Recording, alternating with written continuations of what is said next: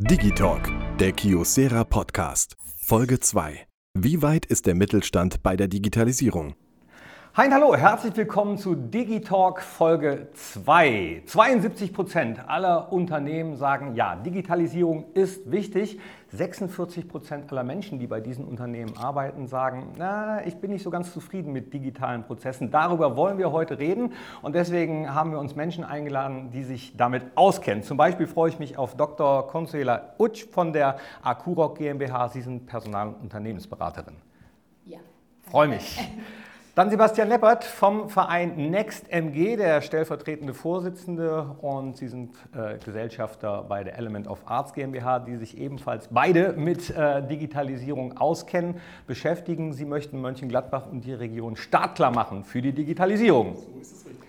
Dann werden wir nachher mal gucken, wie das geschehen wird und mit welchen Trends das vielleicht geschehen wird. Und da haben wir auch jemanden, der sich damit auskennt. Das ist Marc Schulte vom Marktforschungsinstitut IDC Central Europe. Herzlich willkommen. Hallo, da gehen wir doch direkt mal rein ins Thema und wenn vom Stichwort Digitalisierung die Rede ist, dann hört man häufig amerikanische Unternehmen, man hört äh, Amazon, man hört Google, man hört Uber. Deutsche Unternehmen hört man seltener. Jetzt einfach mal die Frage in die Runde, verpennen die deutschen Unternehmen die Digitalisierung? Ich glaube, wir sind schwer aus dem Startblock gekommen oder kommen schwer aus dem Startblock obwohl wir ja, gerade im deutschen Mittelstand sehr viele Kompetenzen ja haben, was erstmal das Ingenieurswesen angeht. Aber ähm, was man verstehen muss im Zeichen der Digitalisierung ist, dass die Unternehmen begreifen, dass im 21. Jahrhundert die Ingenieurskunst eigentlich dem äh, IT-Kenntnissen oder dem IT-Wissen gleichkommt oder jetzt übersteigert in der Wertschöpfung. Das heißt, auf der einen Seite haben wir sehr gute Kompetenzen im Bereich des Ingenieurwesens in Deutschland, sehr viel Erfindergeist grundsätzlicher Natur, aber eben das Übertragen in diese IT-Kenntnis oder in IT-Wissen, in die Digitalisierung, das, da sind wir schwer aus dem Startblock gekommen, obwohl wir da größte Chancen hätten, es weiterzuführen. Ich glaube, ein weiterer Aspekt, der zu berücksichtigen ist, ist die Tatsache, dass wir im Ausprobieren und im Fehler machen Vorbehalte haben. Ich glaube, wir sind sehr ordentlich. Wir versuchen Dinge zu planen. Das war immer unsere Kernkompetenz. Sie dann umzusetzen, zu testen, Qualitätssicherung zu machen etc. Das ist ja der Grund, wofür wir auch Made in Germany mäßig bekannt sind auf dieser Erde. Aber Digitalisierung erwartet von uns jetzt ausprobieren, frisch, fromm, frei, fröhlich rangehen an Themen, sie umsetzen und dann halt feststellen, nach einer kurzen Umsetzungszeit, ja, funktioniert es oder funktioniert es nicht? Und das ist etwas, was, glaube ich, für uns in unseren Mittelständlern ein extremes Umdenken ist und auch Schwierigkeiten bereitet. Ich sehe übereinstimmendes Nicken hier. Sind die Deutschen ein bisschen zu äh, ja, risikounfreundlich? Ich denke, das kann man schon so sagen, wobei Generalisierungen eigentlich immer schwierig sind. Aber um vielleicht nochmal auf die Ursprungsfrage zurückzukommen, sind die Amerikaner auch einen Schritt weit weiter. Also den Wandel, den wir momentan durchleben, der fußt auf Technologien, auf Informations-, Kommunikationstechnologien. Und viele dieser neuen Dinge kommen eben auch aus dem Silicon Valley, aus den USA.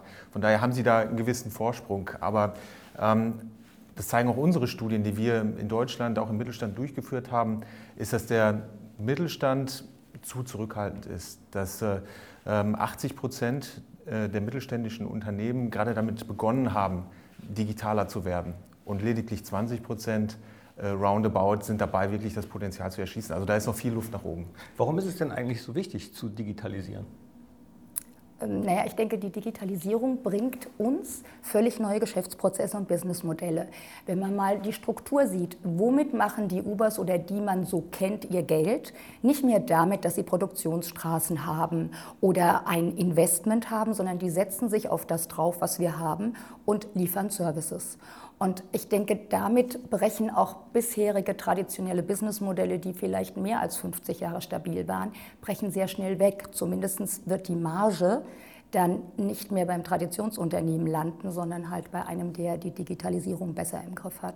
Ja, und da gibt es auch Beispiele auch aus Deutschland. Ich glaube, ähm, es liegt vielleicht auch an uns oder an den Unternehmen, das ein bisschen lautstärker zu kommunizieren beispielsweise Rimowa, der Kofferhersteller aus der Region hier auch, ähm, der stellt ein Modul in seinen äh, Koffern her. Also die kommen mit einem Modul, sodass der Kunde praktisch von zu Hause aus einchecken kann. Das heißt, der ehemals dumme Koffer wird dann intelligent und kann den Kunden dadurch neue Mehrwerte bieten. Und ich glaube, das ist eine ganz spannende Entwicklung, die wir auch sehen, dass eben Produkthersteller zunehmend auch zu Lösungsanbietern werden. Das heißt, auch ihre Produkte eben mit Intelligenz ausstatten, Konnektivität und dadurch auch Services am Ende des Tages dann für ihre ähm, Kunden bieten können. Und in diesen Services ist typischerweise eben eine höhere Marge drin als im klassischen Produktgeschäft.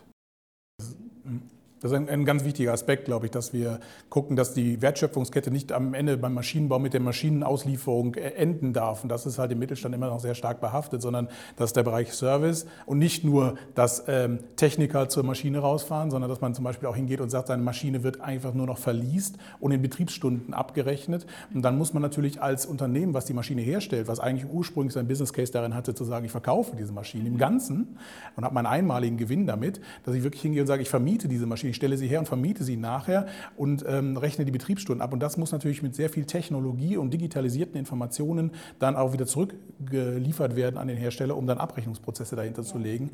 Aber auch aus einem anderen Grund ist es wichtig, denn diese Maschinen sammeln Daten über sich selber. Das heißt also auch gesamte Wartungsprozesse und so weiter können darüber viel geschickter gesteuert werden. Die Maschine lernt selber, in Anführungsstrichen lernt selber, äh, wann wahrscheinlich der nächste Verschleißpunkt erreicht ist. Also wann ein Element, was der Techniker von außen gar nicht sehen könnte, äh, nicht mehr ganz rund läuft. Und dann wird die Maschine von sich aus beginnen, den Techniker von sich aus anzufordern. Also diese Intelligenz wirklich in das Bauteil zu verlagern, wie beim Koffer jetzt auch gerade, und weniger von außen wirken zu lassen. Und darüber kann man dann natürlich Servicemargen auch erzielen. Und das ist unsere Industrie, unser Mittelstand natürlich dann erstmal aufzuzeichnen, dass der Geschäftsprozess, wie er bisher existiert, aufgebrochen werden muss. Vielleicht nicht disruptiv im Sinne von, wir müssen jetzt was ganz anderes machen, heute Koffer, morgen äh, Flugbänder, äh, äh, Kofferbänder, ähm, äh, aber vielleicht einfach, dass wir die Wertschöpfungskette für uns selbst so verändern, dass wir diese Digitalisierung aufnehmen in unser Produkt.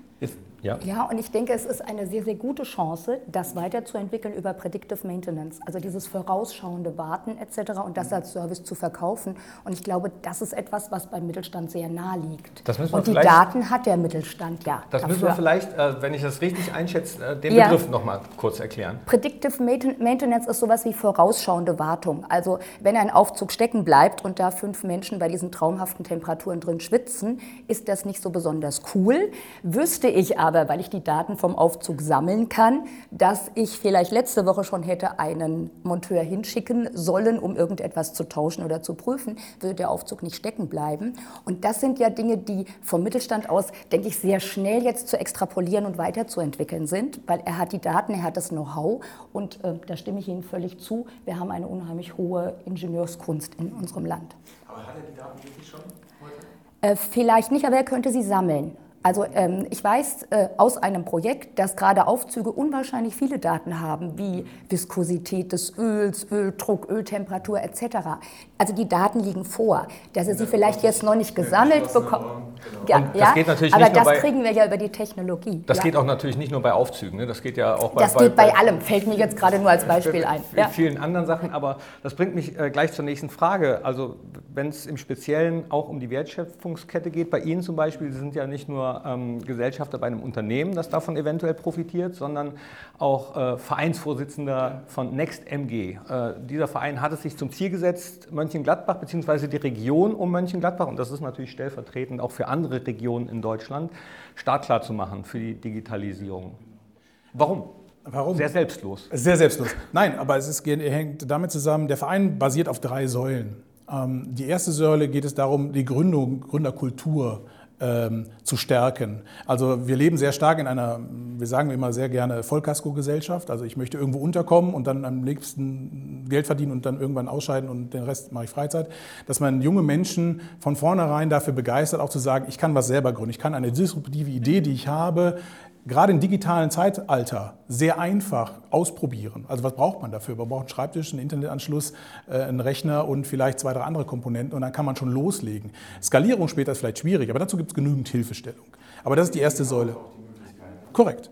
Das ist die erste Säule. Die zweite Säule ist mehr oder weniger das Thema Ausbildung oder Bildung. Das heißt also, wir wollen in Mönchengladbacher Schulen äh, Leuchtturmprojekte initiieren, wie wir das Thema aus dieser Informatik AG auch dort eine Transformation durchführen, zu sagen, dass wir es viel breiter aufstellen können, viel mehr Menschen begeistern, auch gegebenenfalls öffnen für Externe, um dort ein Zentrum zu machen für diese IT-lastigen äh, Kenntnissevermittlung. Das soll jetzt, wird jetzt gerade in München-Gladbach an einem Gymnasium als Leuchtturm entwickelt, soll dann aber als Projekt überall durchgetrieben werden. Und die dritte Säule ist im Endeffekt diese Transformation, also Industrie 4.0, wie es in Deutschland heißt, mhm.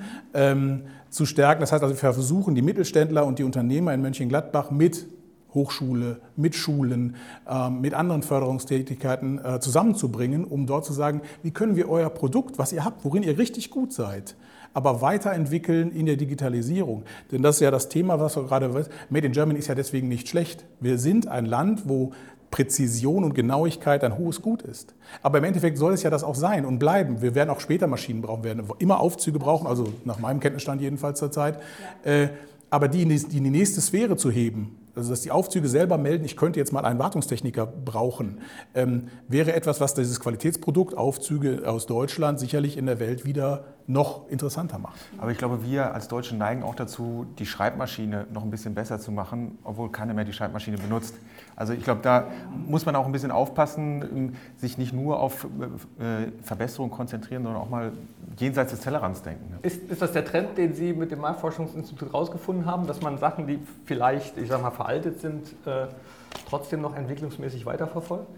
Ja, ich glaube, das, das, trifft auf viele Unternehmen zu, die sich zu lange eben an bisher Bestehendem ähm, einfach festklammern und äh, Innovationen nicht genug Raum geben im Unternehmen. Das ist schon ein Thema, was wir definitiv sehen. Also wer nicht mit der Zeit geht, geht mit der Zeit. Ja, da würde ich dem Kollegen sehr, sehr gerne zustimmen, denn auch die das, die Elektrizität, die Glühbirne wurde nicht erfunden, weil wir die Wachskerze optimiert haben und kontinuierlich verbessert haben, sondern genau das ist der Punkt. Und ich denke, da muss man aber auch ehrlich sehen, dass in vielen Organisationen der Work Overload inzwischen so groß ist, dass die Mitarbeiter keine Freiräume haben, innovativ zu werden und damit mal was ganz anderes zu denken. Und dann wird halt weiter kontinuierlich verbessert. Ist ja gut bis zu einem gewissen Level, aber ich glaube, wir brauchen eben auch diese echten Innovationen, die von der Kerze weggehen und die Glühbirne entwickeln. Sie sind Unternehmensberaterin, sind äh, dahingehend auch viel mit Unternehmen im Kontakt. Wie ist denn Ihre Erfahrung? Umfragen zeigen ja, dass je größer das Unternehmen, desto offener ist man für Neuerungen, Digitalisierung. Haben Sie diese Erfahrung persönlich auch gemacht? Also das würde ich sehr gerne unterschreiben, weil ähm, größere Unternehmen meistens auch die Manpower haben und die, das Budget haben, eigene Communities zu definieren, zum Teil aus eigenen Mitarbeitern, zum Teil von Universitäten, Studenten etc. Und in der Richtung dann praktisch Freiräume schaffen. Sobald sie in den Mittelstand kommen, der halt einfach getrieben ist von einer geringen Marge, von hohen Investments, das er zu tätigen hat, nimmt das deutlich ab. Und es ist zum Teil so, dass genau die Mitarbeiter, die die Innovationen tragen könnten, ähm, einfach mit Tagesgeschäft und Projekten, ich sage es jetzt mal platt, so dicht sind, dass sie gar keinen Raum mehr haben, irgendwas Kreatives zu entwickeln, zu erarbeiten. Und ich denke auch, dass dieses betriebliche, betriebliche Vorschlagswesen, das ja viele hegen und pflegen, da auch viel zu kurz greift. Ja, sondern ich glaube, man braucht eine Community übergreifend, also abteilungsübergreifend, auch mit Kunden und Externen. Und diese Community, der muss man Raum geben, dass sie eben Innovationen entwickeln, durchdenken kann und Ansatzpunkte findet. Und das ist im Mittelstand überhaupt noch nicht der Fall, unserer Erfahrung nach. Und es ist ganz häufig auch das Problem, dass die aktuellen Geschäftsführungen sehr, sehr weit weg sind von der IT und der Technologie. Also die Geschäftsführungen sind das Problem? Nein, nicht, nicht, nee, nee, nee, aber es ist einfach so, IT und Geschäftsführung sprechen ja oft auf so ein paar unterschiedlichen Ebenen. Da ist so ein bisschen was dazwischen. Und das ist manchmal auch schon einfach so manifestiert. Und neue Technologien ähm, bringen Risiken, bringen aber auch natürlich Chancen. Und das muss ja die Geschäftsführung auch mit haben wollen oder eine Offenheit dafür haben. Ist das dann vielleicht die Angst der Geschäftsführung, kurzfristig geringere Margen zu haben und deswegen äh, nicht mittelfristig oder langfristig zu denken? Also haben Geschäftsführungen Angst vor Veränderungen und reagieren deswegen falsch? Es ist, glaube ich, wie gerade schon erwähnt, das Problem, dass wir ähm, versuchen, die Schreibmaschine äh, noch schöner zu machen, weil das, das können wir. Mhm. Ne? Und das können auch diese Geschäftsführungen sehr gut, weil sie haben das Unternehmen 20, 30 Jahre im Mittelstand, jetzt gerade sind es, unter, äh, sind es inhabergeführte Unternehmen ja auch zum mhm. Teil. Ähm, das können sie sehr gut. Aber diesen Wandelsprozess zu unterstützen, man muss ihn ja nicht selber machen, aber eben so viel Raum zu geben und nicht die IT-Abteilung zum Beispiel jetzt, das ist eine andere Prozessketten eigentlich, aber nicht nur als Dienstleistung, internes Dienstleistungsabteilung zu sehen, sondern zu sagen, okay, da kann auch eine, eine Produktidee entstehen, sozusagen, gerade aus dem Digitalisierungsraum. Das ist der eine Punkt. Der andere Punkt, da wollte ich gerade noch mal kurz darauf eingehen, ist diese zwei Säulen, die wir haben. Also ja, wir sind nicht das Silicon Valley, wir haben auch keinen klassischen Ansatz dafür. Da sind andere Kulturkreise einfach in diesem Trial-and-Error-Prinzip einfach anders aufgestellt als wir. Und ich glaube auch nicht, dass wir jetzt einfach das ähm, herunterdeklinieren können im Sinne von, okay, jetzt gehen alle bitte dazu über zu sagen, wenn man einen Fehler macht, ist das auch in Ordnung, dann startest du nochmal und nochmal und nochmal. Ähm, das ist, glaube ich, etwas, was man äh, viel langfristiger angehen muss. Aber man muss in Deutschland und im Mittelstand zwei Säulen halt beachten. Das ist also die eigene Weiterentwicklung, um zu sagen, wie kann ich mein Produkt weiterentwickeln mit neuen Themen, einfach um neue Geschäftsfelder zu erschließen. Und diesen disruptiven Gedanken zu haben, ich mache was ganz Neues. Ich versuche in einem Feld eine neue Geschäftsidee zu etablieren und da fange ich an und äh, nehme drei Leute, die eine gute Idee haben und setze die einfach mal hin und lasse die mal ein Jahr lang wirken, äh, ob da was rauskommt oder eben nicht. Aber das sind so diese kleinen Blümchen und Pflänzchen, die man dann hegen und pflegen muss. Aber man kann das eine gegen das andere nicht austauschen. Also wir können nicht unserem bestehenden Mittelstand sagen, ihr macht noch weiter wie bisher und wir haben genug disruptive Ideen, die dann in 30 Jahren unser gesamte, äh, unser Rückgrat der Industrie tragen, nämlich den Mittelstand. So wird es nicht sein. Ja. Es wird immer so sein, dass die bestehenden Mittelstand arbeiten muss und sich weiterentwickeln muss und dass dazu neue Ideen hinzukommen. Glaube nur, dass es sehr schwierig ist, äh, für den Mittelstand aus seinen eigenen Mitarbeitern disruptive Ideen zu gewinnen. Ich denke, dass da durchaus externer Input ganz wesentlich ist. Und er kann kommen von Kunden. Da gibt es ganz viele positive Beispiele, wo der Kunde sagt, warum macht ihr das denn nicht so? Ich ärgere mich da schon ewig drüber oder ich hätte das schon ewig gerne anders. Das ist der eine Punkt. Aber ich denke, es muss jemand kommen, der knallhart und extern auch mal hinterfragt. Ist das, wie ihr es jetzt macht, richtig? Ist es zielführend? Ist es zukunftsweisend? Das ich glaube, das ist auch eine Schwierigkeit. Das wäre das wär dann Ihr Geschäftsfeld. Nein, aber, aber der, der, Punkt, äh, wirklich die Kompetenz im Unternehmen aufzubauen, ähm, ist, glaube ich, sehr wichtig. Also, ähm, und das trifft natürlich auch auf die Geschäftsführung zu. Das heißt, ist der ähm, Unternehmensleiter wirklich, hat er digitales Know-how? Oftmals ist das eben im Mittelstand nicht so der Fall. Und von daher glaube ich, dass, dass es da wichtig ist, auch einfach ähm, sich externe Unterstützung mit ins Boot zu holen. Ähm, und auch das Thema Digitalisierungsstrategie nicht als IT-Strategie oder als Strategie der IT-Abteilung zu verstehen, sondern als Unternehmensstrategie, weil die neuen Technologien, die eben jetzt zugänglich sind, die verändern eben nicht nur im Rechenzentrum ein paar Dinge ähm, im Softwarebereich, sondern sie verändern die Art und Weise, wie ein Unternehmen Geschäft tätigen kann. Und das ist auch jetzt die Neuerung und das Spannende. Was ist denn noch das Spannende? Was ist noch die Herausforderung? Meiner Meinung nach, dass äh, wir haben bisher haben immer wir Menschen, wir Mitarbeiter, wir Kompetenzträger Entwicklungen getrieben und jetzt auf einmal treibt uns die Technologie vor sich her. Da gibt es irgendjemand, der Blockchain entwickelt und auf einmal gibt es ganze Branchen, die anfangen, das Risiko zu sehen für ihre bisherigen Businessprozesse. Das heißt, für mich ist das Wesentliche und das Elementare und deswegen ist es für mich eine extreme Transformation, die vor uns ist, beziehungsweise in der wir uns bewegen, dass die Technologien uns vor uns her treiben. Das gab es so noch nicht. Ich würde gerne mal äh, Sie bitten, jeweils einen Satz zu beenden, den ich anfange. Fange ich beim Sebastian Leppert vielleicht mal an. Unternehmen müssen sich der Digitalisierung stellen, weil sie sonst in zehn Jahren nicht mehr existieren werden. Unternehmen, die den digitalen Wandel vorantreiben, zeichnen sich dadurch aus, dass sie frühzeitig die Menschen mitnehmen, weil sich mit Businessprozessen auch ganz viele äh, Verhaltensweisen ändern müssen, dass sie frühzeitig die Menschen mitnehmen im Sinne von, wir müssen übergreifend mit virtuellen Teams sehr schnell performant arbeiten. Um im Bereich der Digitalisierung erfolgreich zu sein, ist es unverzichtbar das, dass ich verschiedene Bereiche im Unternehmen zusammenbringe, IT, operativer Bereich, ähm, Geschäftsführung und interdisziplinär äh, die Digitalisierung vorantreibe. Wenn jetzt jemand Angst hat, sich jemand von außen zu holen, der mal drauf guckt. Wie könnte man das trotzdem machen, dass man ein Unternehmen äh, ja, zukunftsklar macht oder dass man da keine Angst hat vor der Digitalisierung? Also, Vielleicht auch Stichwort Familienunternehmen. Stichwort Familienunternehmen, wenn der äh, Papa den, den Sohn so weit hat, dass er das vielleicht äh, übernehmen könnte und sagt, ah, das haben wir immer so gemacht. Ja, ich denke, ohne externe Unterstützung sollte man zumindest mal die Fachbereichsleitungen ins Boot holen, die IT ins Boot holen, die Geschäftsführung und überhaupt mal klar machen, was bedeutet für dieses Unternehmen Digitalisierung. Denn häufig, wenn Sie fünf verschiedene Fachabteilungsleiter ansprechen, haben Sie fünf verschiedene, völlig konträre Meinungen. Zum Teil, die Kollegen nicken, das freut mich, Sie haben ähnliche Erfahrungen. 180 Grad konträr. Und wie will ich eine Organisation in die Digitalisierung führen, wenn noch nicht mal einheitliche Meinung darüber besteht, was das für dieses Unternehmen bedeutet. Es fallen ja auch immer wieder diese Begriffe der, der, Transformation oder äh, Change. Und das ist halt immer klassisch ein Problem, auch in unserem Kulturkreis, was Bestehendes zu verändern und aufzubrechen. Äh, hat ja immer funktioniert, ne? das war schon immer so, das machen wir seit 50 Jahren so.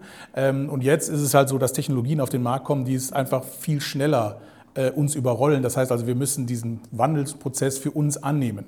Das heißt, zurückzukommen auf Ihre Frage, es muss erstmal im Unternehmen grundsätzlich in irgendeiner Form Bereitschaft da sein, wir müssen uns selbst hinterfragen. Wir müssen uns hinterfragen, wo stehen wir im Markt? Das ist eigentlich normales Unternehmertum. Ich stehe im Markt, wie kann ich mich verbessern? Wie kann ich meine Ausgangslage verbessern, meine Produkte? Und dann Gut, jetzt kann ich wieder aus Vereinssicht sprechen, sind wir als Verein ja auch da, zu sagen, wir sind erstmal eine neutrale Instanz. Wir haben selber keine klassischen Ressourcen im Sinne von, dass wir Unternehmensberater sind oder dass wir äh, direkt äh, fünf ähm, äh, IT-Fachkompetenzleute sozusagen ins Unternehmen schicken können. Aber dass wir sagen können, wir können euch da eine Lockerungsübung anbieten. Ne, was heißt das? Ne, bringt euch mit anderen zusammen, die auch dieselben Probleme haben, wo man plötzlich feststellt, wir haben alle dieselben vergleichbaren Probleme. Und dann kommt man natürlich hin, welches Werkzeug ist für euch geeignet. Ist Berat, externe Beratung die, die, das Werkzeug dafür? Fachkräftemangel wird, egal wen ich anspreche in meiner Tätigkeit, ist es immer das eins der Top drei Themen. Ne? Ich kriege ja gar keine Leute dafür. Ja, dann müssen wir auch gemeinsam anfangen, sie auszubilden. Mhm. Denn wenn das Problem heute existiert, wird es in zehn Jahren noch viel größer werden, einfach weil der Markt größer wird und somit die Notwendigkeit zu haben. Also wir müssen da ähm, gemeinsam ran, in der Ausbildung, im eigenen Unternehmen auch Leute heranzuführen, zu sagen, ich bilde dich darin aus oder ich bilde dich darin fort, konsequent. Und dadurch ist man in dem Bereich, dass man im eigenen Haus Kompetenz aufbaut. Denn bei aller Beratung ist es am Ende des Tages, das Unternehmen muss sie ja wieder selber tragen. Also irgendwann geht die Beratung zu Ende und dann muss es getragen werden. Ja. Ganz kurz, bitte kurz den Gedanken behalten. Die zwei anderen Themen würde ich noch gern wissen. Die zwei anderen Top-Themen. Fachkräftemangel ist das eine? Ähm, ja, das ist einfach das Thema, brauche ich das? Also ist Digitalisierung für mich ein wesentlicher äh, Faktor? Und kann ich das hier am Standort überhaupt machen? Also ne, das ist das Thema Standort für mich, mein Produkt sozusagen. Und ähm, kann ich da ähm, Fachkräfte überhaupt hierfür anwerben sozusagen? Das sind so die drei schlagenden Themen bei uns, wenn wir in Gespräche sind. Pardon, jetzt habe ich Sie unterbrochen. Ja, kein Problem. Also ich wollte nur ein Beispiel auch ähm, einbringen, wie ein Unternehmen, mit dem wir auch im Austausch sind, das Thema angegangen ist. Äh, also intern ein bisschen digitales Know-how stärker aufzubauen. Und da war es eben so, dass man junge Mitarbeiter, die ins Unternehmen gekommen sind und eben diesen Digital Lifestyle leben, mit alten, oder darf man nicht sagen, älteren, äh, erfahrenen Mitarbeitern, erfahrene Praktiker zusammengebracht hat äh, in Teams und da einfach den Austausch äh, vorangebracht hat. ich glaube, das ist eigentlich ein sehr, sehr spannender ja. Ansatz. Das ist wahrscheinlich auch das Schwierige, nehme ich mal an. Oder was, anders gefragt, was ist das Schwierige? Innovation und Tradition zusammenzubringen oder was ist das Schwierigste? Das Verständnis gegenseitig, weil die einen sind die digitale Generation und die Geschäftsführungen und Fachabteilungsleiter sind meistens eben etwas älter. Und insofern, das ist das Schwierige. Und ich denke, es ist auch schwierig, an diejenigen heranzubringen, die es entscheiden müssen letztendlich. Welche Technologien gibt es? Was haben sie für Auswirkungen? Also ich muss mich schon kundig machen, egal ob interne oder externe Ressourcen das tun. Aber ich muss mich kundig machen, was gibt es für Technologien und wie kann ich die überhaupt einsetzen? Ich muss es verstehen. Ich weiß nicht, ob man das jetzt gerade hört. Vielleicht äh, ist das auch schon Digitalisierung, dass äh, Haussysteme selbst entscheiden, ob mehr Licht reingelassen wird oder nicht. Ähm, dann, dann ist es vielleicht immer noch gut, noch eine Wahlmöglichkeit haben, dass man sehr, also bei aller Digitalisierung. Aber äh, jetzt, um nochmal zurückzukommen, wie ist die beste Strategie, so einem Unternehmen zu sagen, probiert es doch einfach mal, ohne äh, dass ihr Angst haben müsst, dann übermorgen pleite zu sein, um es jetzt mal ganz runterzubrechen? Also wir haben ein Rahmenmodell entwickelt, was auf fünf Handlungsfelder fußt. Und das zeigt letztendlich auch, dass ähm, das Thema mehr ist als ein IT-Thema. Also wir haben einmal das Thema Leadership, was wir definieren. Das heißt, Unternehmensführung muss eben auch digital voranschreiten. Dann das Thema ähm, Omni-Experience, das heißt alles, was eben ähm, ja, an Kundeninteraktionen über verschiedene Kanäle möglich ist. Äh, dann haben wir das Thema Worksource, also die Mitarbeiter, die, äh, das Know-how in der Belegschaft zu fördern. Dann haben wir das Thema Operating Model, also es sind fünf, ich bin jetzt bei vier, äh, wo es darum geht, ja, wie, wird, äh, wie werden wir zukünftig auch unsere Produkte und Services erbringen. Das heißt, da muss ich mir auch nur Gedanken machen. Und das fünfte Thema ist dann Information. Und unser Vorschlag, unsere Empfehlung ist eben für diese fünf Bereiche sich eben eine Strategie zurechtzulegen. Ähm, und es reicht eben nicht, wenn man nur sagt, okay, IT und dann wird das schon, sondern es muss eben ganzheitlich sein. Ja. Eine Pauschalstrategie gibt es nicht. Ähm, ja, weiß ich nicht. Ähm, ich denke, ähm, also wir gehen ein bisschen anders vor in unserem Vorgehensmodell. Jeder hat ja so sein Vorgehensmodell. Ja. Wir machen einen Workshop, wo wir alle Aspekte beleuchten in den Teams, die dafür Entscheidung, also die Entscheidungsträger in der Organisation sind und dann sagen, und jetzt gründet doch bitte mal eine Community, die sich in regelmäßigen Abständen trifft und an diesen Themen weiterarbeitet. Da sind wir mit den den Handlungsfeldern ziemlich identisch. Das sind auch die relevanten. Aber weil wir denken, man muss die Diskussion in der Organisation sehr schnell in Gang setzen. Und man muss eine einheitliche, übergreifende Strategie haben und dann kann man in die Detaillierung gehen. Gibt es denn eigentlich auch den umgekehrten Fall? Also mit Sicherheit gibt es den, aber wie oft kommt der vielleicht vor, dass eine Führungskraft sagt, wir brauchen das und in, im Unternehmen selbst aber eine Unternehmenskultur herrscht, dass die Mitarbeiter sagen, oh nee, brauchen wir nicht, mich schon wieder neu einstellen auf irgendwas. Ja. Das ist sehr häufig. Ja. Also es begegnet uns, also sowohl in meinem professionellen äh, Einsatzfeld sozusagen, wie auch im Vereinswesen sozusagen, da also äh, in den, in den Gesprächen sehr häufig. Ähm, aber da komme ich wieder darauf zurück. Das Thema Change ist halt immer schwierig ähm, für Menschen anscheinend in unseren Bereichen, ähm, äh, dass wenn man sich selbst und das, was man tut, grundsätzlich in Frage stellen soll diese Abstraktionsebene ist natürlich schwierig, erstmal zu sagen, kann es denn sein, dass ich was ganz anders machen muss in zwei Jahren? Und äh, das eigentlich als, als Chance begreifen, ja. zu sagen, ich kann auch mal was Spannendes Neues machen. Ich muss nicht den ganzen Tag dasselbe machen oder nur ganz leicht modifizieren, sondern ich kann auch was Neues machen. Äh, da zu motivieren äh, durch Leadership ist natürlich eine ganz große Herausforderung. Ähm, aber es ist gesünder sozusagen, dass äh, das auch von der Unternehmensführung zuerst erstmal bereitgestellt wird. Mhm. Auch zu sagen, ja, ich stelle dir Fortbildung bereit. Ich stelle dir Werkzeuge bereit, damit es dir so einfach wie möglich ist, dass du in diese Transformation gehen kannst und mit mir als Unternehmen oder als Unternehmer die Zukunft gestalten kannst. Ich glaube, das muss man als Angebot machen. Das ja. ist sehr wichtig. Und nicht als Befehl sozusagen. Genau. Nee, das Befehl geht gar nicht, aber ich, ich möchte da gern zustimmen. Ähm, glücklich sind die Unternehmen, wo die Geschäftsführung vorangeht und die Innovation treibt. Das Problem ist trotzdem für denjenigen, der vorangeht, dass über 85 Prozent der Mitarbeiter keine Lust auf Änderungen haben. Das ist unsere Persönlichkeitsstruktur. Die meisten von uns wollen keine neuen Herausforderungen, Änderungen, das Risiken. Das kennt man aus ne? dem normalen Leben. Das ja? kennt man so, ja. Ne? Und das ist das Riesenproblem, das wir in den Organisationen haben. Und ich bin ein Verfechter der Tatsache, dass ich sage, man muss von vornherein ein Veränderungsmanagement parallel laufen lassen, weil ich muss die Mitarbeiter einfach motivieren, mit ins Boot zu kommen. Aber wie denn? Wie, wie, wie, zum Beispiel konkret? Wie kann ich, wie kann ich das machen? Äh, also meiner Meinung nach sind ganz viele Themen immer noch die klassischen, da werden die Kollegen wahrscheinlich zustimmen, sowas wie Wertschätzung, sowas wie neue Ideen nicht einfach plattbügeln und sagen, gibt es kein Investment dafür, kriegst du kein Budget, sondern wenn der Mitarbeiter fünf Leute überzeugen kann, dann kriegt er Budget, es kann ja erstmal ein kleines sein und kann in einen Pilot gehen. Also es sind diese klassischen Elemente, die es in Leadership Themen schon immer gab, ehrlich gesagt. Die, die verlieren, glaube ich, auch nie an Stellenwert. Warum? Weil wir Menschen Persönlichkeitsstrukturen haben, die über die Evolution so entstanden sind. Die verlieren wir auch nicht von heute auf morgen. Und Sie hatten es vorhin auch äh, kurz angesprochen, Frau Dr. Utsch, dass das Thema Fehlerkultur auch wichtig ist. Mhm. Also man muss den Mitarbeitern auch die Angst nehmen, wenn eben neue Dinge vorangetrieben werden ähm, und es dann nicht funktioniert dass sie dann dafür zur Rechenschaft gezogen werden, dass sich das dann negativ auf ihre Karriere unter Umständen auswirkt. Also ich glaube, das ist auch wichtig, äh, dass man da diese Neudeutsch Trial and Error ähm, Mentalität einfach noch stärker fördert. Nur muss man das dann im Unternehmen auch leben und nicht nur auf ja. ein Papier schreiben und sagen, mhm. dass das wichtig ist, Fehlerkultur, ja. sondern ja. auch tatsächlich vorleben bzw. auch deutlich machen. Genau, und es ist wie bei Eltern und Kindern, die Vorbildfunktion ist auch eine wichtige. Äh, eine sehr wichtige wahrscheinlich. Ich würde Sie jetzt mal kurz bitte um Handzeichen äh, bitten und bei Zustimmung einfach kurz die Hand zu heben. Also die Digitalisierung hat auch negative Aspekte. Ja. Frage ich direkt nach, welche? Ähm, ich denke, wir werden Mitarbeiter haben, die infolge von Digitalisierungsprojekten ihren alten ehemaligen Arbeitsplatz so nicht mehr haben werden. Und wir haben eine große Herausforderung, diese Mitarbeiter auf andere Funktionsstellen etc. Ähm, ja, zu unterstützen, hinzuentwickeln. Das heißt, ich denke, es wird Verlierer geben, ja.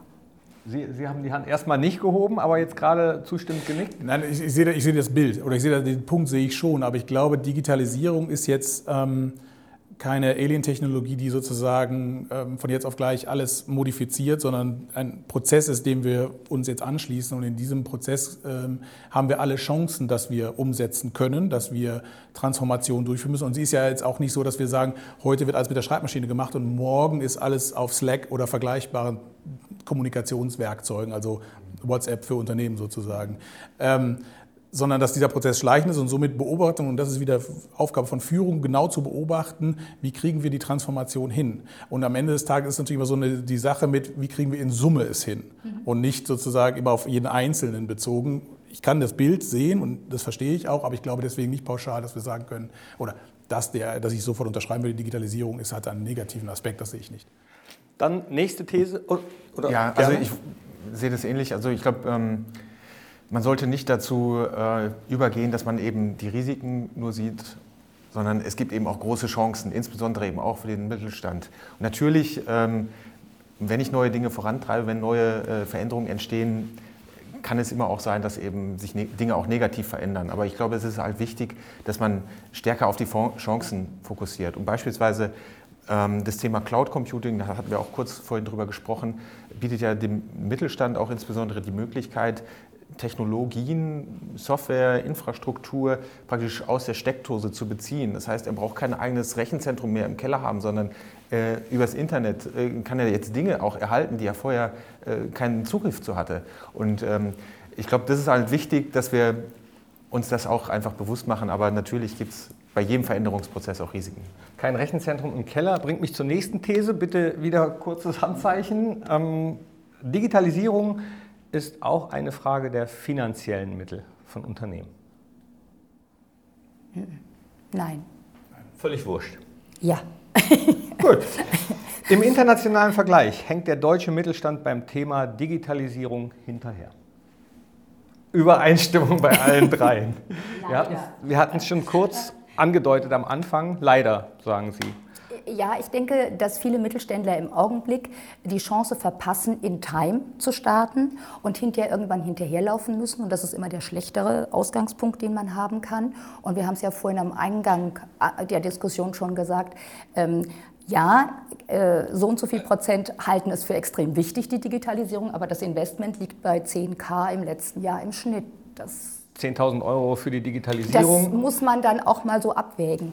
Ähm, wir haben schon darüber gesprochen, was ein Hauptthema ist, nämlich, äh, dass man nicht risikobereit ist. Was, was gibt es denn vielleicht noch für Gründe, weswegen das so auseinanderklafft, dass man sagt, ja, wir brauchen die Digitalisierung, aber nicht bereit ist, auch finanzielle Mittel einzusetzen. Ja. Und das ist jetzt auch so eine Sache, die wir auch vom Verein her an die Politik richten. Es gibt auf europäischer Ebene diverse Vergleichsstudien. Ähm, in allen diesen Vergleichsstudien ist Deutschland als ähm, führende Markt oder führende Wirtschaftsnation in Europa sozusagen äh, im besten Fall unter den Top Ten. Welche ist an Nummer eins? Was würden Sie sagen? Welche Nation? In, in der Regel sind es die, äh, die Nord, äh, nordischen äh, Völker, also Schweden, Finnland, äh, auch Dänemark, äh, sind immer sehr weit mit vorne, was diese Themen angeht. Es setzt sich in der Regel. Die trauen sich ein bisschen mehr. Ne? Die sind da affiner dazu, Dinge aufzunehmen und neu auszuprobieren. Mhm. Wesentlich affiner, als wir es sind. Ähm, und äh, das ist deren Chance, die sie begreifen dann auch damit. Ähm, sie sind ähnlich wie wir rohstoffarmes Land in den, in den klassischen Sinne. Das heißt also durch diese Digitalisierung und durch das Fortschreiten von Informationsarchitekturen sind, sehen sie ihre Chance auch in Zukunft äh, aufzuschließen und ähm, mehr zu tun. Und in Deutschland, wie ich eingangs sagte, sind wir etwas schwer aus dem Startblock gekommen und werden das Problem haben, dass wir erst hinterherlaufen müssen, immer in der Hoffnung, dass unsere ökonomische Leistung diesen, dieses Delta wieder auffangen kann irgendwann. Aber das könnte auch ein Trugschluss sein. Einfach weil die Technologien so schnell nach vorne galoppieren und es nicht zwingend erforderlich ist, dass sie große Maschinen mehr bauen. Ein Trugschluss, dass Deutschland oder deutsche Unternehmen das auffangen können. Korrekt. Auf einer Mittelstrecke. Einfach weil wir äh, zu wenig, wir hatten ähm, äh, mal gesagt, dass wir ähm, 75 Prozent ungefähr der Unternehmen die Digitalisierung extrem wichtig finden, aber nicht entsprechende Investments, die das stützen. Das heißt also eher ein Lippenbekenntnis durchführen. Das ist auch genau das, was wir sehen, dass ähm, schon erkannt wird, dass sich da was verändert, aber auf der Prioritätenliste ähm, taucht es dann irgendwo im Mittelfeld auf. Ja? Also das heißt, ich glaube, da ist es halt einfach wichtig, auch langfristiger zu denken und ähm, das Thema weiter nach oben zu setzen. Nur noch ganz kurz zwischengefragt, ähm, welche Rolle spielt die Politik? Politik ist immer Rahmengeber, also in, so, in ihrer Aufgabe. Und jetzt äh, im Verein, was wir da sehr stark sehen, ist das Thema Infrastruktur. Ähm, jetzt gerade die Digitalisierung basiert natürlich darauf, dass wir ein sehr starkes Netzwerksystem haben, also landläufig Internet genannt, Internetanschlüsse. Das ist natürlich jetzt ähm, etwas verzerrt, aber bleiben wir mal bei dem Bild. Die Leistungsfähigkeit dieser Anschlüsse ist, egal ob wir Industrie sagen oder die Kosten für diese Anschlüsse, sind in keinem Verhältnis zu dem, was sie zurzeit bringen. Und die Rahmenbedingungen sind zurzeit leider so geschaffen worden vom Gesetzgeber, dass eher ein Ex-Monopolist äh, sein Netz weiter nutzen darf und weiter ausbauen kann, als wir konsequent sagen, wir müssen in die Zukunft gehen. Äh, der Verein sagt konsequentes Glasfaseranschluss an jedem Haus, an jeder Adresse, ein zwingender Bestandteil für die nächsten zehn Jahre, dass das durchgesetzt wird. Dazu müssen aber entsprechende Rahmenbedingungen des Gesetzgebers geschaffen werden und die sind definitiv zurzeit nicht förderlich für Glasfaseranschluss. Und das ist insbesondere eben für den Mittelstand auch ein großer Hemmschuh, der häufig auch eben in ländlicheren Gebieten ansässig ist, wo dann beispielsweise auch die, die Konnektivitätsverbindung nicht ausreichend gegeben ist, Glasfaser ähm, schon mal erst recht nicht. Also das heißt, diese Infrastruktur aufzubauen, da stimme ich vollkommen zu, ist letztendlich ein wesentlicher Hebel, um zur digitalen Organisation werden zu können. Ja, das ist schon schlecht für einen Mittelständler. Wenn es, müsste, es, müsste wirklich, es müsste wirklich ein Grundversorgungselement sein. Also genauso wie jede Adresse einen Frischwasseranschluss hat, einen Abwasseranschluss hat, in der Regel oder zu einem hohen Grad auch einen Gasanschluss hat, äh, dass da auch eine Glasfaserleitung daneben liegt. Um auf dieser Infrastruktur, genauso wie wir Autobahnen haben, gut, das ist auch ein schlechtes Beispiel, äh, äh, aber wie wir flächendeckend Autobahnnetz haben, wovon wir auch äh, sehr stark als Exportland ja profitieren, dass wir abführen können, die Produkte, die wir auch herstellen, müssten wir rein theoretisch genauso gut unsere digitalen Produkte zu und abführen können auf einem sehr hohen Niveau. Und dieses Verständnis muss auch in der Bundes- und Landespolitik ankommen, damit das schneller vorangetrieben wird und nicht die paar Projektchen, die da existieren, oder die, da sind wir wieder bei Budgets, Lippenbekenntnis und Budget dazu, äh, steht auch hier in keinem Verhältnis. So, letzte, letzte Handzeichenfrage. Ja. Nochmal bitte ganz kurz. Geschäftsführer sind sich über Veränderungen, die die Digitalisierung mit sich bringt, bewusst? Der eine ja, der andere nein. Aber ähm, was überwiegt? Was nein. überwiegt? Nein. nein würde ich auch sagen. Ja. ja. Also wir haben eigentlich vorhin auch schon kurz darüber gesprochen. Ähm, ich glaube, es ist noch nicht ausreichend eben Verständnis darüber ähm, in der Unternehmensführungsebene vorhanden, ähm, was letztendlich äh, mit Digital am Ende des Tages möglich sein wird. Ich finde auch eine ganz spannende Entwicklung, die in größeren Unternehmen stattfindet, ist, dass dort einige CEOs, Geschäftsführer vorher aus einer IT-Company kommen und dann in ähm, einen Konsumgüterhersteller beispielsweise wechseln. Also äh, das heißt, ein paar Jahre Erfahrung auch in einer digitalen Company erstmal sammeln, bevor es dann ähm, ähm, in die Industrie geht. Äh, vielleicht noch mal zu, dem, zu den Rahmenbedingungen, die mhm. geschaffen werden. Wir haben ja in unserem Land viele andere Organisationen, die eigentlich den Mittelstand unterstützen können. Mir fällt jetzt spontan die IHK ein, mhm. die es überall gibt. Aber ich denke, da könnten auch verstärkt Impulse herkommen, um eben Digitalisierung mit all ihren Themen und den Änderungspotenzialen mehr zu unterstützen. Ich finde das vorbildlich, dass es so einen Verein hier gibt. Aber es gibt ja auch bereits vorhandene Strukturen von Gremien, die Rahmen schaffen und die mehr unterstützen könnten. Ich wollte nur ganz kurz, also ich stimme dem vollkommen zu. Jetzt ist die IHK Mönchengladbach bei uns Gründungsmitglied, von daher möchte ich da jetzt nichts drauf kommen lassen. Also die unterstützen uns da an der Stelle ja auch. Ja. Äh, aber ähm, ich finde es immer problematisch, dass man bestehende Organisationsstrukturen dann dafür nimmt und so ein schnelles Thema, also wenn man so möchte, haben wir mit der IHK angesprochen oder vergleichbaren Strukturen. Nein, aber das sind, das sind Tanker im System. Tanker im System, die breiten, ein sehr breites Spektrum abdecken. Und äh, wir verstehen uns sozusagen als schnelles Beiboot dazwischen, äh, wo wir sagen, wir sind natürlich an den Tanker angekoppelt und versuchen mit dem Tanker zu operieren, aber wir können einfach viel schneller reagieren in Zeiten, wo Digitalisierung auch quasi jetzt nicht wöchentlich, aber äh, halbjährlich, jährlich einfach neue Trends und Tendenzen aufzeigt, auf die reagiert werden muss. Und da muss man mal gucken, kann ich mit einem Tanker meinen meinen Kurs so schnell wieder modifizieren, wie ich das gerne möchte. Brauche ich denn den Tanker noch oder reichen nur schnelle Beiboote? Glaube, ein Tanker, um über das große See, über die große Wasser zu kommen, brauchen ja. Sie weiter einen also Tanker. Ich würde auch sagen, man um braucht beides. Und, aber man braucht beides äh, in der virtuellen Zusammenarbeit. Also äh, bimodale IT, schönes Stichwort, war seit letztem Jahr in aller Munde. Ich brauche nicht die traditionelle IT, die den Betrieb, die Security, die Performance im Griff hat und irgendwelche netten Schnellboote drumherum, sondern ich brauche virtuelle Teams, die sich zu einem Schnellboot als Besatzung zusammenfinden die Zielsetzung erfüllen und dann wieder in den Tanker zurückgehen und ein anderes Schnellboot bestücken. Ich glaube, das muss der Weg sein. Also wir brauchen dynamischere Organisationsstrukturen und wir brauchen dringend eine Betonung der Projektorganisation im Vergleich zur Linienorganisation. Spiel, ja, eine Sache auch zu der ursprünglichen Frage bezüglich der Geschäftsführung und der Mentalität dazu. Ich glaube, was man verstehen muss als Mittelständler oder überhaupt als Geschäftsführung und Leitung, ist, dass Digitalisierung nicht aufhört mit, ich habe eine E-Mail-Adresse, ich kann äh, Dokumente scannen und versenden und ich habe jetzt, vor, vor, zehn Jahren hätte man gesagt, ein Blackberry, ich habe jetzt ein Smartphone, auf dem das alles läuft und äh, dass ich eine Voice-over-IP-Anlage habe.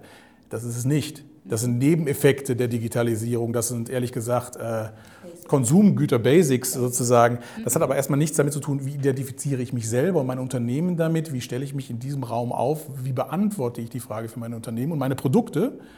Äh, was habe ich in dem digitalen Zeitalter da mit in meiner Produktpalette, in meinem Portfolio. Und das ist halt diese, diese Geschichte mit, man darf sich nicht zurücklehnen und sagen, ja, ich äh, habe eine E-Mail-Adresse, äh, läuft. Ja, ne? und ich würde ja gerne noch eins ergänzen. Ich bin hundertprozentig Ihrer Meinung. Äh, wir müssen auch den Spirit bekommen und das Verständnis bekommen, dass Projekte häufig wichtiger sind als das, was wir am Tagesgeschäft haben. Das heißt, wir haben begrenzte Ressourcen, aber macht es da nicht Sinn, die begrenzten Ressourcen konzentriert und fokussiert auf Projektumsetzungen, Digitalisierung, Digitalisierungsprojekte zu geben und vielleicht das Tagesgeschäft etwas zu reduzieren. Spinnen wir das Gedankenspiel vielleicht mal ganz kurz weiter, weil Sie gerade die Geschäftsführer ansprachen. Hm, nehmen wir mal an, Sie ist jetzt sehr pauschal gesagt, Sie kommen in ein Unternehmen, das ist nicht bereit für die Digitalisierung. Sie kommen als neuer Geschäftsführer hin, Herr Leppert. Und was ist Ihre erste Amtshandlung? Ich gucke mir das Unternehmen erstmal sauber an mit all seinen Facetten. Also was machen die, was machen die Mitarbeiter? Was ist genau unser Produkt? Ähm, um dann aber auch mit den Mitarbeitern, und ich glaube, diese intrinsische Motivation ist was sehr Wichtiges, mit den Mitarbeitern zu sagen, wir können so nicht weitermachen, denn wenn wir so weitermachen, werden sich die Geschäftszahlen negativ entwickeln. Das heißt, was ändern wir? Und dann die Mitarbeiter mitkommen lassen, zu sagen, okay, was ändern wir? Also es steht, es steht nicht zur Diskussion, dass wir den Status quo aufrechterhalten. Es steht auch nicht zur Diskussion, dass wir, wenn wir Motoren machen würden, den 2 PS mehr machen. Sondern was ändern wir, damit wir in zehn Jahren nicht nur noch da sind, sondern dass wir dann auch wieder wachsende Zahlen haben. Frau Dr. Utsch, was wäre die zweite Amtshandlung? Äh, ja, danke. Nach der Ist-Analyse, Herr Kollege, mache ich dann die zweite Amtshandlung. Die zweite wäre, eine Kultur zu initiieren von eigenverantwortlichen Mitarbeitern, die gewertschätzt werden, wenn sie Ideen bringen, auch wenn die Ideen vielleicht dann nicht umgesetzt werden. Aber ich brauche meiner Meinung nach diesen offenen Spirit und den offenen Austausch. Und diese Kultur muss ich im Unternehmen aktiv implementieren. Und die dritte, Herr Schulte? Jetzt ist es ja vorbereitet, das Unternehmen. jetzt, jetzt kann er loslegen, oder? Also, vielleicht äh, daran anschließend, äh, natürlich ist es keine Geschichte mit, ich bin jetzt neu dabei und ändere jetzt zwei Sachen, sondern ich muss mir dann natürlich auch eine Roadmap äh, zurechtlegen über die kommenden Jahre. Also ähm, welche Projekte will ich wann und wann vorantreiben, wie sieht da mein Fahrplan aus? Ähm, den müsste ich dann natürlich auch sehr zügig entwickeln. Dann sind wir schon fast durch, aber Übereinstimmung herrschte, dass die Digitalisierung hauptsächlich positive Aspekte, äh, Aspekte hat für Unternehmen. Ähm, jetzt haben wir auch schon viel darüber geredet, aber ich würde Sie trotzdem nochmal. Nee, eine Zwischenfrage habe ich noch. Sie sind Geschäftsführerin bei einem Unternehmen. Sie, holen Sie sich auch ab und zu Input von außen?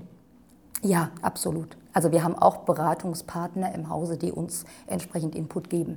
Ich, ich denke, man muss, das, das haben Sie vorhin so schön gesagt, man muss sich hinterfragen und man muss auch neue Ideen zu seinem eigenen Unternehmen einsammeln dürfen. Ich finde, das ist absolut legitim, sogar notwendig. Dann bitte zum Abschluss nochmal komprimiert 30 Sekunden jeweils bitte. Ich weiß, es ist viel verlangt, aber würde Sie trotzdem darum bitten, 30 Sekunden ein Statement. Warum ist die Digitalisierung wichtig? Die Digitalisierung ist für den deutschen Mittelstand so wichtig, weil es im 21. Jahrhundert die IT-Kenntnisse und Fähigkeiten, die der Ingenieurskunst übertreffen oder ergänzen wird. Und infolgedessen ist es zwingend erforderlich, dass wir dort Kompetenzen stärken und ausbauen. Das waren 31 Sekunden perfekt. So, Frau Dr. Ucci. Das ist ja jetzt eine Challenge, oder? Aber wenn es 35 sind, ist auch nicht schlimm. Okay, danke, kriege ich nicht die rote Karte, nee.